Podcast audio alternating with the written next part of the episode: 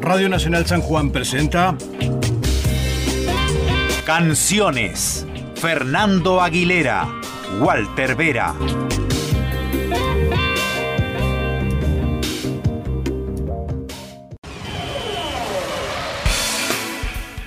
Las energías no mienten, dicen. La vibración es real. Y cuando creíamos que ya todo estaba dicho, aquel octubre reluciente del 92 nos fritó a todos en una sartén gigante de sonidos más que estéreo. Aromas, colores y texturas, la sensación de sumergirnos en un líquido espeso.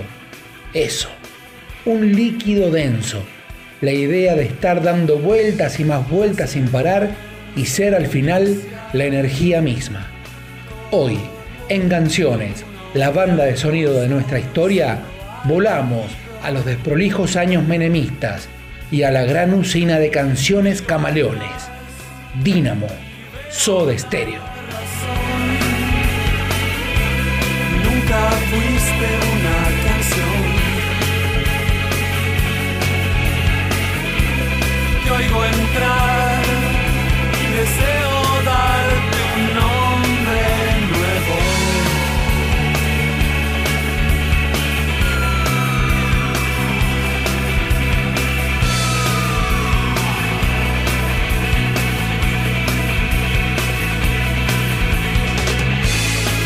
Busco algún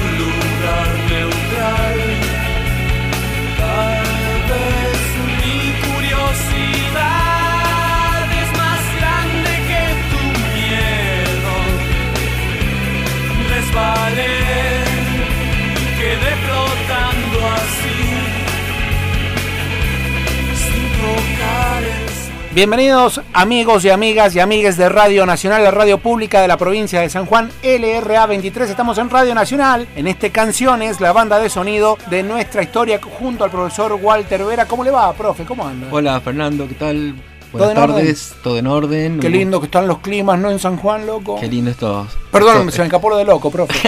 Este, Este otoño sanjuanino. el otoño sanjuanino. Vos sabés que yo estoy con la idea de que, ¿por qué no hace frío? ¿Por qué no hace frío? Y claro, si es otoño todavía. Claro, no- todavía falta, llegado. falta, falta que nos llegue el invierno. Falta el invierno todavía, que se va a poner pesado. Hay ¿no? que pasar el invierno, como Eh, hay que Un pasar el invierno. Un día, un día tenemos que hacer un canciones y, y hacer una recopilación de frases de políticos o frases históricas. ¿viste? Y Porque los- me parece que de ahí podemos sacar buena, buena, Y en buena los data. momentos que fueron dichos. Y los momentos, claro, exactamente. ¿Cómo andás? ¿Todo bien? Todo bien, todo bien. Programón en el día de la fecha, ¿no? Programón que, bueno, vamos a abordar un disco muy incomprendido en su En una, momento. en una época bastante incomprendida una todavía. época bastante incomprendida también, la década de los 90. Claro. Que ya lo hemos abordado, esa década. Sí, en- hace en- poquito estuvimos también. en un programa anterior, pero hoy vamos a trabajar sobre todo, vamos a abordar sobre todo el año 1992, que es cuando, el sa- cuando sale el sexto disco de Soda Stereo, Dynamo. Dynamo, nada más ni nada menos, un, vino, un, disco, digo, que vino a romper con todos los moldes habidos y por haber, tanto no solamente en el ámbito personal de Soda, sino también a nivel nacional y latinoamericano. Fue un disco que eh, pateó el tablero al carajo, trayendo una nueva propuesta con un sonido diferente. Yo me acuerdo, en los días previos al lanzamiento, una nota a Gustavo Cerati, eh, donde él mismo se encargó de explicarlo y dijo, es un disco que no van a poder tocarlo con la criolla. Y tenías razón. Más allá de que el- eh, de, de aquí- a quienes nos gusta tocar la guitarra, le hemos buscado la vuelta y algunas canciones sí las hemos podido llevar a la guitarra criolla. Pero bueno, Dynamo, un gran disco de eh, Soda Stereo en un momento muy particular. Particular porque, bueno, Soda Stereo con Canción Animal había roto todos los récords en Argentina en cuanto a eh, venta de discos, recitales por el interior del país, recitales en Latinoamérica. Incluso llegó con recitales a España. Claro. una difusión por todos los medios. Había hecho creo que 14 Grand Rex. Rompe, rompe el récord de, de Charlie ahí. Y cierran la gira con un recital en el- la 9 de julio. 200, el multitudinario multitudinario- recital de 9 de julio. 250 mil personas. Claro, fue gratis, pero bueno, había que juntar en Había que ese juntar momento. 250 mil personas. ¿eh? Entonces, o sea, ya más de eso, ¿qué, qué, qué te queda? O sea, o sea, Nada más queda. como- nada más queda. como Pero es como tocar ya, o sea, el cielo, ¿sí? O sea, Sí, es- era es- mucho, era mucho. era, era mucho, bueno, eso- Aparte, vos decías, los que, aquellos que hemos podido seguir la carrera en tiempo y forma de Soda. Veníamos de Canción Animal y ¿cómo superás a ese disco? Viste que ese siempre Claro. es un planteo del artista, o por lo menos de quienes hurgamos en la Mm. cosa. De decir, anda a ganarle a este disco, a ver, dale, te quiero ver ganarle. Y sin embargo, aparecen con este Dínamo. Ya había pasado antes, con cuando, cuando sale a la venta Signos. Signos. También, viste, fue una forma, un remesón muy fuerte, muy, muy fuerte en, en- en el ámbito del rock y en la misma carrera de, de Soda. Porque bueno, era, era siempre doblar la apuesta, doblar la apuesta y ganarla encima. Es decir, bueno, hago un disco loco, pero es horrible. Bueno, pero en estos casos, en este caso, el caso de Dínamo, vamos al punto, es un- una, una obra maestra, ¿no? Una obra maestra que, bueno, se, se edita o sale lanzado en el 1992, año muy particular en nuestro país. Mm, ¿sí? Porque, bueno, en marzo del 92 sucede el atentado de la AMIA, sí. ¿sí? En la embajada, perdón, la embajada de Israel. Emba- La Embajada de Israel. Embajada de Israel. En el 94 el atentado de la AMIA. Es eh, primera vez que en Argentina se sufría un atentado terrorista. Hay 22 muertos, 200 y algo de heridos. Todo esta, este atentado, bueno, que se atribuye a las relaciones que tenía en ese, en ese momento el gobierno de Carlos Menem con, con Israel. Y también algunos decían el apoyo de- del gobierno en ese momento a eh, la guerra de Irak, ¿sí? con, con el aporte de soldados ¿sí? y alinearse detrás de la política de Estados Unidos. Entonces por eso fue, la- una, fue consecuencia este, este atentado Bien. que fue, o sea, creo que quedó también en la retina de todos nosotros, porque todos, eh, como esos hechos que, que te quedan grabados, siempre te vas a acordar dónde estuviste ese día, 17 de marzo, a las 15.45. Claro. Todavía se conmemora durante ese, ese día, esa fecha, con una sirena que recuerda ese terrible atentado que, que sufrió nuestro país. Fue tremendo. Fue tremendo. Y lamentablemente todavía no se encontraron responsables. La investigación que fue ordenada por la Corte de Justicia eh, no encontró responsables ni cómplices que habían participado en ese, en ese terrible atentado. Mm, Momento duro. Momento me quedo duro. pensando porque me, me- me llevo, me, viajo, viajo en el tiempo eh, a esos, bueno, 22 años tenía yo en ese momento. Y, y recuerdo épocas de facultad. Y bueno, yo estaba estudiando comunicación. Entonces era como el punto a, a ver siempre y a, y abordar aquel momento. Aquel de momento. Y luego en abril eh, se anuncia el plan Brady también, que es Sí. el plan de renegociación de la deuda externa, en donde ya había comenzado en el 91 con el plan de convertibilidad, Domingo Cavallo, eh, pero en el 92 ya eh, se anuncia este plan de renegociación de la deuda externa y empiezan los Es como cuando refinanciar la tarjeta. Como esto, cuando refinancia profe, la tarjeta de crédito. Es un clavo. Claro. es un clavo, claro. Sí. Y empiezan los condicionamientos del Fondo Monetario, Claro. este tema de ajuste fiscal. Yo sé, pri- yo te refinancio, pero Pero, hagamos esto. claro. Te baja el y te dice, bueno, tenés que hacer ajuste fiscal, achicar el gasto público, Ah, privatizar empresas, apertura total del flujo de capitales, ingreso y salida Y de salida de capitales. divisas, claro. ¿sí? Y tenemos, eh, en este caso después, una de las medidas también de los condicionamientos del Fondo Monetario fue la privatización del sistema jubilatorio. ¿sí? Las famosas La famosa AFJP, bonito, claro. También iba acompañado de, el, cuando dice eh, se achique el gasto público, se achicó el gasto público en la educación. Y la descentralización, cuando la educación pasan a las provincias y el sistema de salud pasan lo, a las que, lo, provincias. que lo habíamos hablado a eso Lo habíamos en programas anteriores. en un programa sí. anterior. Pero bueno, se da este surge este plan de convertibilidad y se da una caída de la inflación en esos primeros meses, todavía seguía sobre el 20%, pero ya en el no, fines del 92, 93 disminuye un dígito. Eso trae una cierta euforia Mm, económica. Claro, sí, mira qué bien que está. ¿sí? Eh, ¿Te acordás cuando el 1 a 1? El famoso uno a uno. El correcto. famoso 1 a 1. Pero bueno, para, para incentivar este 1 a 1 era, era necesario que ingresaran dólares porque el Banco Central estaba esta paridad que dijimos que era el 1 a 1, que por cada peso emitido tenía que haber un dólar de reserva en el Banco Central. Mm. ¿sí? Ingresaron muchos dólares, entonces se emitió mucho y después, en el 94, sufrimos la crisis de tequila, se empezaron a ir estos dólares Claro. y empezamos a sufrir las crisis que siempre tenemos en Argentina, que sobre todo son crisis de restricción externa, que no tenemos los dólares. Exacto. Y la, crisis, y la convertibilidad, el grave problema que tenía era que nosotros no emitíamos dólares, dependíamos del ingreso de los dólares extranjeros Por ¿sí? supuesto. a nuestra economía. Nuestra moneda no es el dólar, es otra, claro. Claro. Así que bueno, el, esto, pero también como trajo aparejado una ampliación del crédito también, porque el crédito era más barato, este tema del voto cuota, ¿te acuerdas? Sí, Sí, Sí, sí. Y bueno, tomó mucha legitimidad la convertibilidad porque bueno, la gente tomaba créditos a largo plazo y los que trabajaban, porque aumentó mucho la desocupación y aumentó mucho la pobreza, pero los que trabajaban o tomaban deudas a largo plazo o viajaban al exterior. Claro. Bien, genial. Bueno, primer bloque, primer bloque de canciones, la banda de sonido de nuestra historia. Como ya hemos dicho, vamos a estar eh, visitando, revisitando los años 90, la década del 90. Precisamente hemos arrancado por el año 92, junto a eh, el disco de Soda Stereo que pateó el tablero del rock en la República Argentina. Señores, estamos en canciones, la banda de sonido de nuestra historia.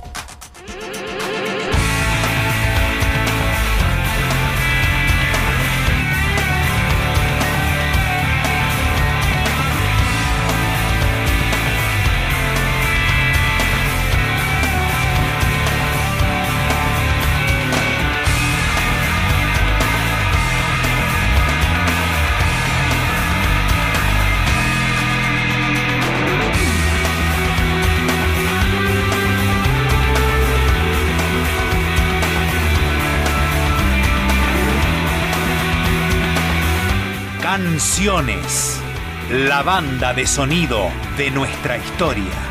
No preguntes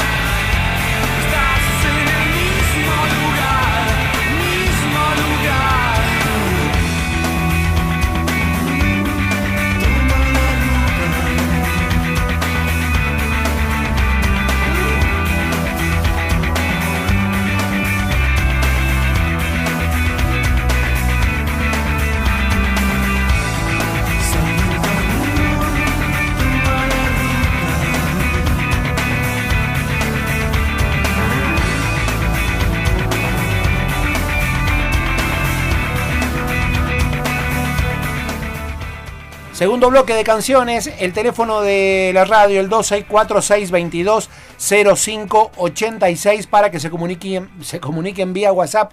Hoy vengo con la lengua que parece un paquete de media, profe, discúlpeme. discúlpeme. Debe ser el cansancio, Es, Fernando. es el cansancio, correcto. Eh, estamos aquí en Radio Nacional, obviamente, la radio pública, la radio que hay que escuchar, la radio que hay que elegir. Y es aquí donde estamos eh, llevando adelante este, este programa, donde vamos a hablar también del disco Dínamo, disco de Soda, el sexto, ¿ya dijiste recién, profe? El sexto disco de, de Soda Stereo, yo creo que es un disco muy introspectivo, porque bueno, como dijimos recién que se daba lo que se conoce como la fiesta menemista las- de esta década de los 90, pero también tiene- está relacionado, lo podemos relacionar con el fallecimiento del papá de, de Cerati, Gustavo. ¿sí? de Gustavo Cerati. Eh, ya había realizado en el 91 también un disco eh, solista con Melero, Claro, te iba a preguntar Entonces, justamente si había sido colores- antes o después de Dínamo. Colores Santos, ¿sí? donde ya Cerati eh, había empezado a utilizar todo este tema de, de máquinas Máquinas. y buscar otros sonidos. Bueno, siempre fue un curioso de esas cuestiones. Siempre ¿no? fue muy curioso en cuanto a la Dale. experimentación y buscar nuevos sonidos. Y, Eh, eh, y bueno, con Melero creo que era. Melero tiene muchos que lo critican, otros que no, pero Melero eh, siempre le ha aportado al, al rock nacional otra visión también y ha Sí, acompañado le todas las movidas. colores. Y, y- y es el que ha acompañado muchas de las movidas y las novedades, Ah. los grupos nuevos, siempre buscando Sí, sí, novedades. Siempre pone color el guaso. Eh. Entonces yo creo que esta- este El disco guaso. está muy relacionado con, con Dynamo, Sí. ¿sí? por el aporte de Melero, porque bueno, es uno de los invitados en el disco, ¿sí? Ju- junto con Tuiti González. Y fíjate que le agrega también una, un sitar, ¿sí? O sea, Sí. un instrumento. Bueno, estoy viendo la lista de canciones. Secuencia inicial, Toma la ruta, En Remolinos, Primavera Cero, eh, Camaleón, Luna Roja, Sweet Saumerio, que está muy lindo para, justamente, Ameba, Nuestra Fe, Claro Oscuro, Fue y Texturas. Vuelvo a lo que dije antes, Sweet Saumerio es eh, una, mm, un estudio, un abordaje de un estudio que realizó todo el, el equipo de Soda Stereo eh, musicalmente, ¿no? Es, muy loco porque de hecho en, en los autores de las canciones, de esta canción, participan los tres.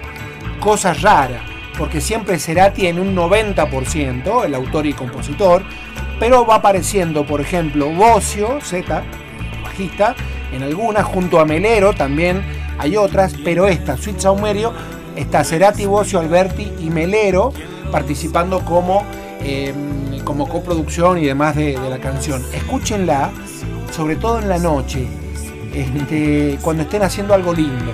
Escúchenla. Este, nada Qué buena- más. qué buena Es- sugerencia. Es una sugerencia, es una sugerencia. También eh, eh, podemos relacionarlo con que bueno, Soda había podido tener, armar su estudio, ¿sí? Y también es el primer disco en el cual dice que Cerati que él no llevaba las canciones ni las letras, como decías vos, Claro. sino que llegaban al estudio y empezaban a experimentar. Fueron horas y horas. Gra- grabaron, dice, algo de 30 canciones en las cuales fueron depurando hasta dejar las que iban en el disco. En un segmento, profe, te cuento, eh, largaron grabación, ¿no? Desde la, mesa, desde la consola, largan grabación, y había transcurrido horas de grabación. Y entonces después se tomaban el laburo de tomar eh, fragmentos, como loop, como partes lupeadas, digamos, para eh, darle formas definitivas ya a cada obra, a cada canción. Así que fue una, una cuestión, bueno, se le nota al Se le nota, se le nota, y, también, que hay un- y también tiene una parte de, de juego, porque hay una canción en donde Cerati deja la guitarra y, y la asume guitarra Zeta Bosio y Cerati toca el bajo. Claro. ¿sí? O sea, se dan estas posibilidades de, de jugar, de intercambiar instrumentos que, o sea, vos decís siempre Cerati ha sido el guitarrista. Bueno, ¿no? es que la, la evolución de un sonido, la evolución de una propuesta va de la mano de esas cosas. Si el artista no se, no se anima porque no quiere o porque no sabe, este, bueno, qué sé yo. Pero si hay evolución es fantástico. Sí, sí, yo creo que bueno, lo que eh, hace Soda Stereo en este caso es, después de haber llegado a un punto tan alto como fue Canción Animal, darse la posibilidad de jugar y experimentar con nuevos sonidos, eh, también creo influenciado por una, una música había en ese momento, en la década de los 90, con el tema del grunge, Claro. el tema del- de la movida sónica, que también se, después fue, este fue el puntapié de la movida sónica en Argentina, ¿sí? porque en la presentación del disco ya vamos a escuchar un aporte ahí de- sobre los recitales de, de Dynamo en Argentina. Pero ya Tenemos en- invitado tenemos un invitado, Pero bueno, yo creo que eh, muy influenciado por, por algunas bandas eh, inglesas, ¿sí? o también estadounidenses como Sonic Youth, My Blood Valentine o The Yes or Mary Chain, de la cual yo soy muy fan de, de Yes or Mary Chain. Eh, y en este caso, bueno, Cerati juega con, con una batería en algunos casos, en algunas canciones muy, muy etérea, Sí. muy algunos eh, y algunas canciones muy bailables parecen de, de boliche, ¿sí? Para Sí, a, a mí lo que me llama mucho la atención de Dynamo es el sonido que tiene. Bueno, más allá de todas las propuestas y de todas las canciones que se han convertido absolutamente todas en grandes obras de- del rock, del rock de, de la República Argentina y de Latinoamérica. Este, pero el sonido, el sonido del disco es una patada en el pecho. y bueno, vamos a escuchar entonces Dale, escuchemos. en Remolinos. Dale, perfecto. Ya venimos.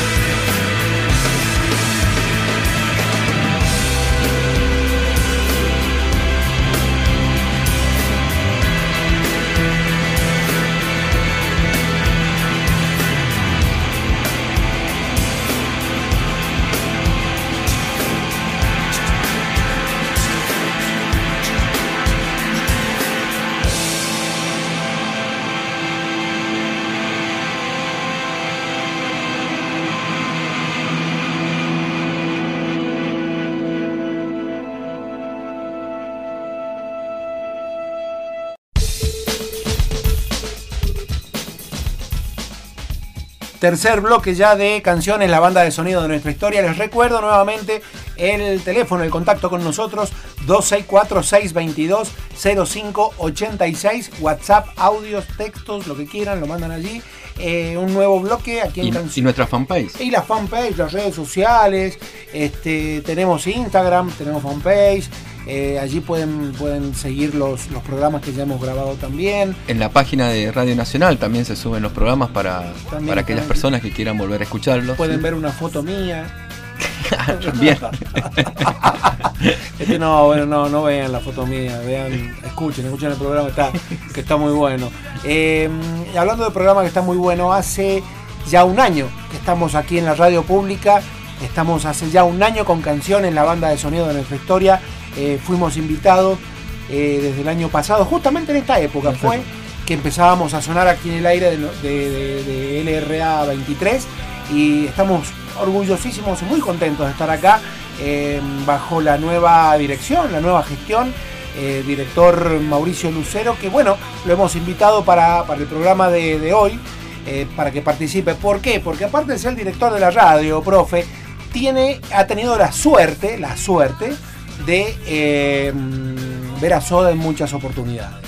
Y dijimos, bueno, si vamos a hacer un programa con Dinamo de Soda y demás, eh, ¿por qué no Y sobre- invitarlo al director? Y sobre todo siempre recuerda el la presentación de Dinamo que tuvo la oportunidad de ir a ver en obras. Así que bueno, Bueno, vamos a hablar entonces con Mauricio Lucero, director de Radio Nacional, de este primer año de gestión, este primer año de canciones, la banda de sonido de nuestra historia y de Dinamo. Canciones. La banda de sonido de nuestra historia. Con Fernando Aguilera y Walter Vera.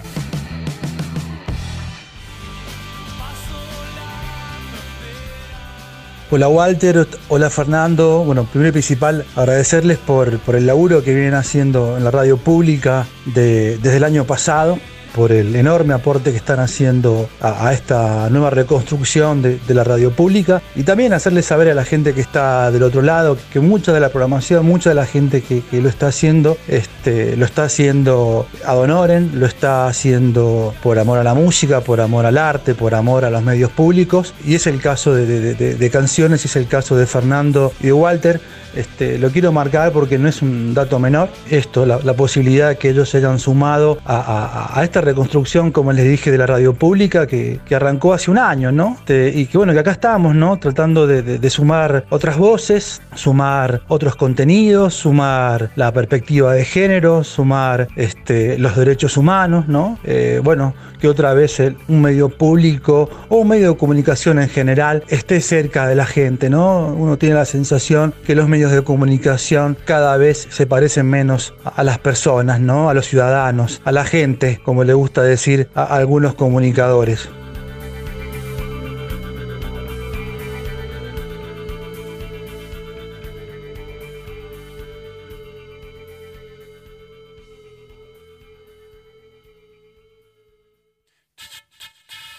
Canciones. La banda de sonido de nuestra historia.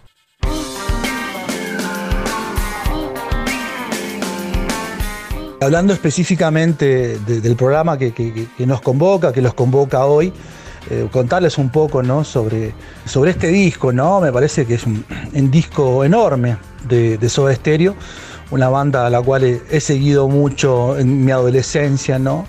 Eh, y que me permitió verlo varias veces a, a Soda Stereo, ¿no? Este, verlos en, Chile, verlos también en, en su despedida en la cancha de River, pero bueno, uno de los recitales que jamás este, voy a olvidar en mi vida, de todos los que vi, fue justamente este, ¿no? La presentación de Dínamo en el Estadio de Obras, ¿no? El, el 25 de diciembre de 1992, Navidad. Este, 92 todavía tenía pelo en la cabeza y lo poco, el poco pelo que, que me quedaba, bueno, se me voló este, en ese recital. La verdad que contarles que bueno, que, que fue un, disco que, que- partió aguas, ¿no? Eh, sería lo que se denominaba en aquel entonces como el comienzo de, la música al- alternativa, ¿no? Recuerdo que en ese recital también estaban arrancando, eran muy jóvenes, eh, eran teloneros de ese recital, ¿no? Eh, bueno, que hoy ya sabemos en qué se convirtió esa gran banda también, ¿no? Pero hablando específicamente del disco, la verdad que es un disco buenísimo, ¿no? Este, y para compartir en este caso, quería compartir un tema con ustedes, un, tema de este disco. eh, tiene muchos temas hermosos, pero este me parece que son los temas más lindos que tiene este, este disco. El tema que vamos a escuchar a continuación se llama Fue. ¿no? Es un- una balada, un lento, podríamos decir, no sé cómo denominarlo. Pero la verdad que es un tema bellísimo, ¿no? Siempre las canciones de, de Soda Stereo ¿no? han, han viajado por, por, esas, por esos paisajes, esas imágenes de sexualidad, esos paisajes de seducción, ¿no? En sus canciones, en sus letras, ¿no? Y esta canción no es la excepción, ¿no? Así que, bueno, eh, Walter, Fernando, agradecerles por el enorme laburo que están haciendo en la radio pública, este canciones, esa fusión de, historia, de política y, y de música que nos regalan todos los miércoles. Este, es un programa que espero cada miércoles para escuchar. Así que, sin más preámbulos, este, los invitamos a escuchar eh, Fue, yo diría, una de las canciones más lindas de Dínamo, un disco que marcó la historia del rock en Argentina y yo le diría en Latinoamérica también.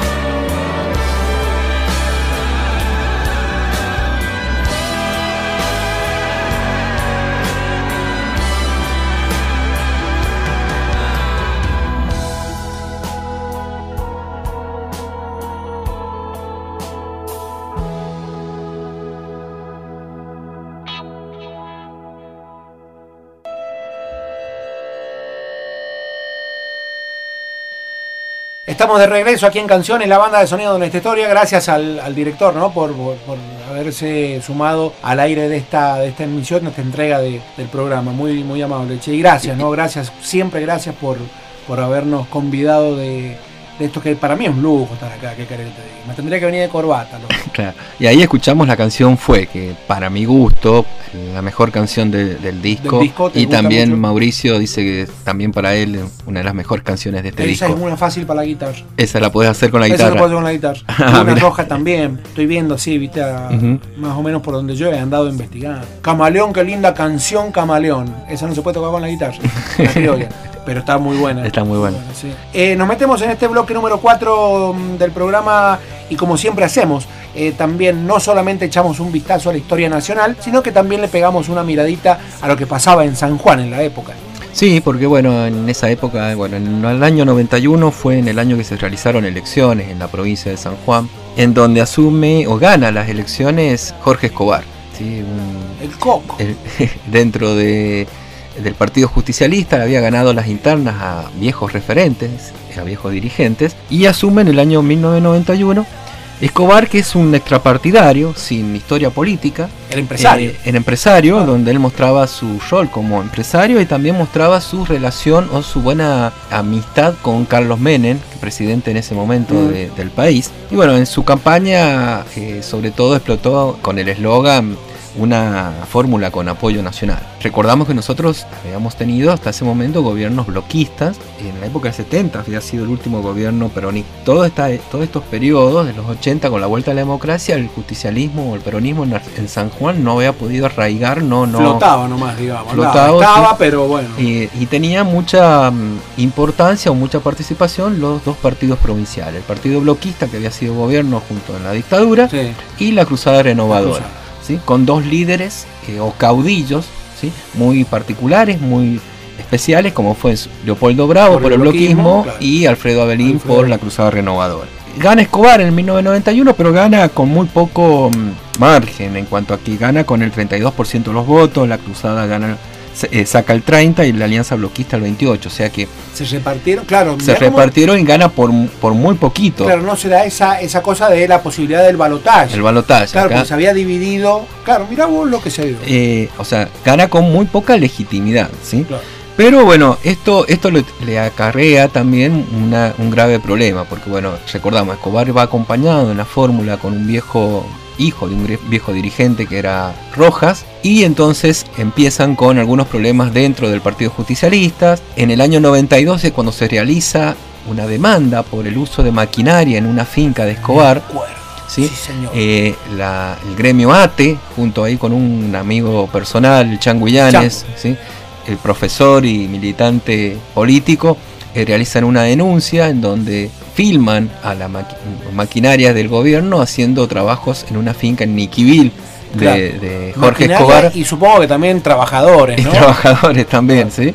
Supongo, Eh, no lo estoy embarrando al Claro. tema. Esto trae una gran conmoción y se, se realiza un juicio político en el cual el juicio político se realiza en la Cámara de Diputados.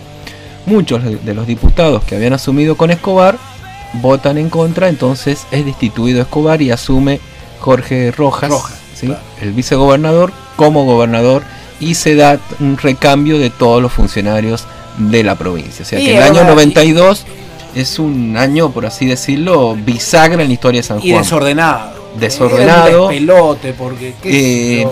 Había no había todavía en cuanto a orden, no, ordenada, no estaban ordenadas las cuentas, Mm, claro. dependíamos del dinero de la nación y esto le te voy trae a contar- aparejado ¿Te puedo contar una, una anécdota de, de local de- con Sí, respecto a eso? En esa época ya se realizaba la Expo Sol, no la Fiesta Nacional del Sol, sino la Expo Sol. Y hubo dos, un año, que fue ese, el, el año de la destitución, se, se organizaron dos fiestas.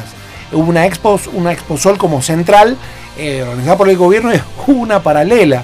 Este, y fue- era un desastre, porque al final era un, un- un descontrol poco claro, viste, de la cuestión. Sí, bueno, yo tengo otra experiencia un poco más traumática. A ver. Sí.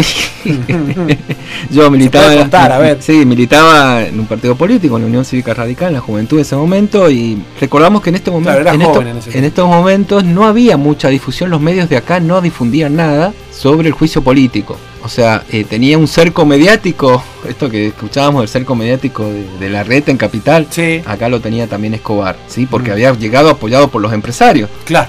O sea, todo el empresariado lo había apoyado. Y nosotros, bueno, con algunos eh, militantes ahí, habíamos eh, entregábamos fotocopias del página 12 en la, en- en la inauguración de la Fiesta del Sol y fuimos detenidos Ah, Sí, mirá, me ar- acuerdo. me arbitrariamente, sin ninguna orden de detención, fuimos detenidos y nos tuvieron unas horas ahí en Claro, la, cuando la en la, democracia co- en la habilita. comisaría cuarta.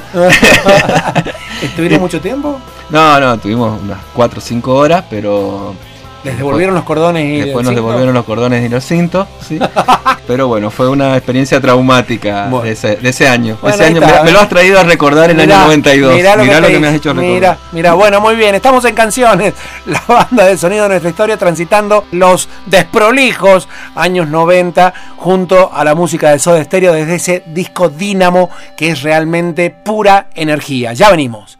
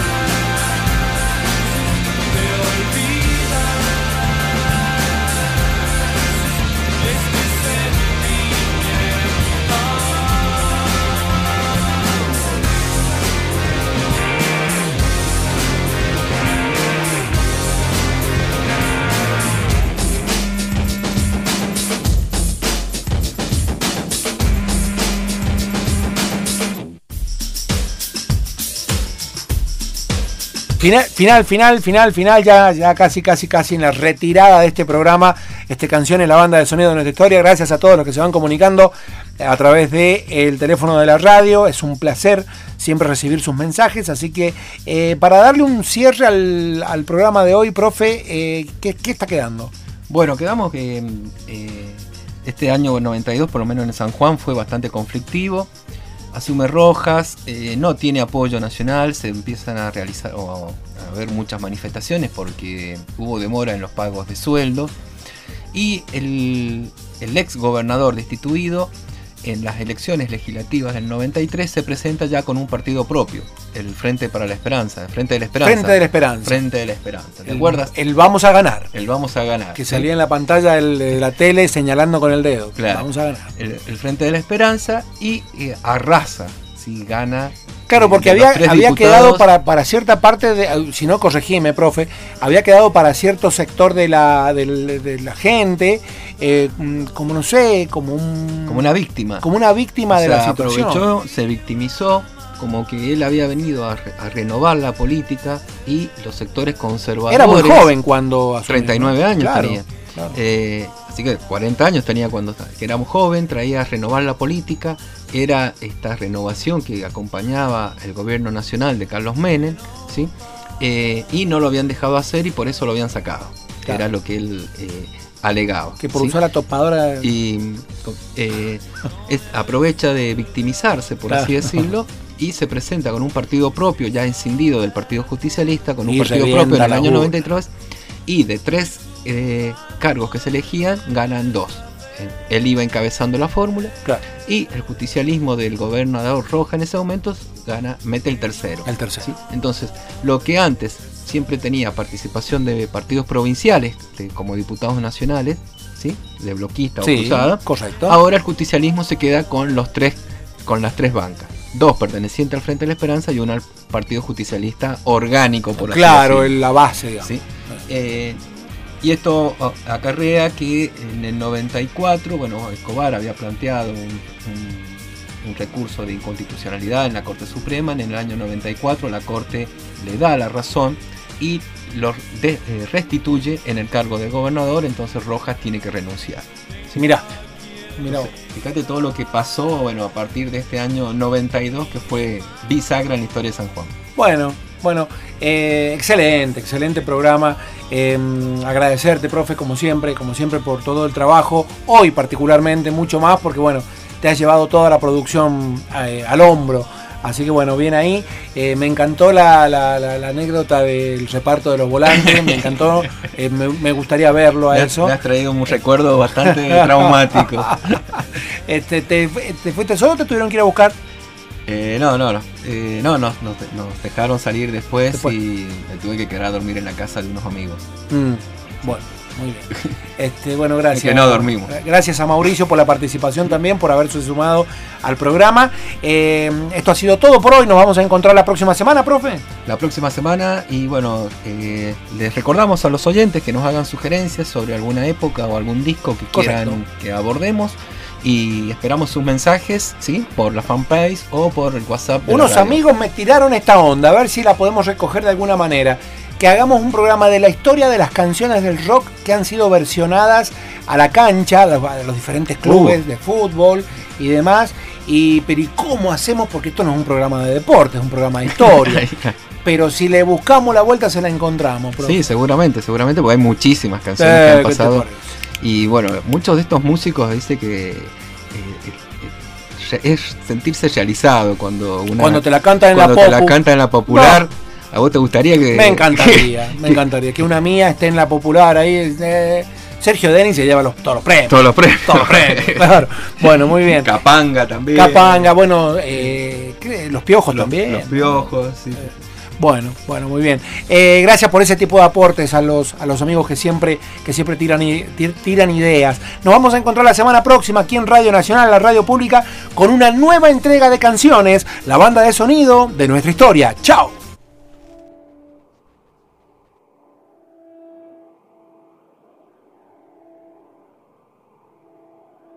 Canciones. La banda de sonido de nuestra historia.